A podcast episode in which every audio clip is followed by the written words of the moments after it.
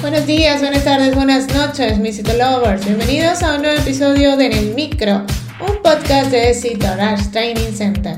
El primer podcast que trata temas de citopatología y marketing digital en salud. Detrás de este micrófono el día de hoy, Dai García, y les traigo un episodio en el que hablaremos la recogida de muestras y técnica citourológica. Bienvenidos a En el Micro, un podcast de Citorush Training Center. Ahora, un momento de publicidad. Este mensaje llega a todos ustedes gracias a nuestro patrocinador Citorush Training Center.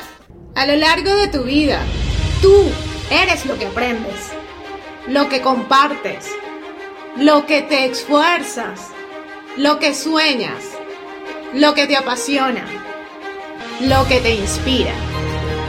CitoRush TC es tu plataforma de educación a distancia, la marca de un citolover de corazón. Sigamos aprendiendo juntos. El material para examen citurológico puede corresponder a orina de emisión espontánea o bien obtenida por otros procedimientos como cateterismo, extraídas de una sonda vesical, ya sea por una punción, aspiración con aguja fina de riñón, de algún quiste urinífero o una hidronefrosis, o bien por lavado vesical. Este procesamiento de la muestra debe hacerse rápido para evitar degeneración celular. En el caso que la orina macroscópicamente sea turbia o hematúrica, se procesa en la citología convencional para obtener su sedimento.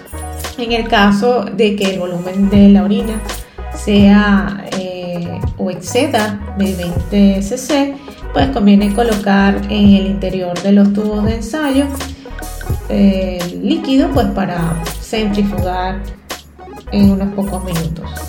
La fijación de estas extensiones del sedimento ha de ser inmediata. Es necesario, por tanto, las atenciones de rutina como para eventuales estudios de inmunohistoquímica.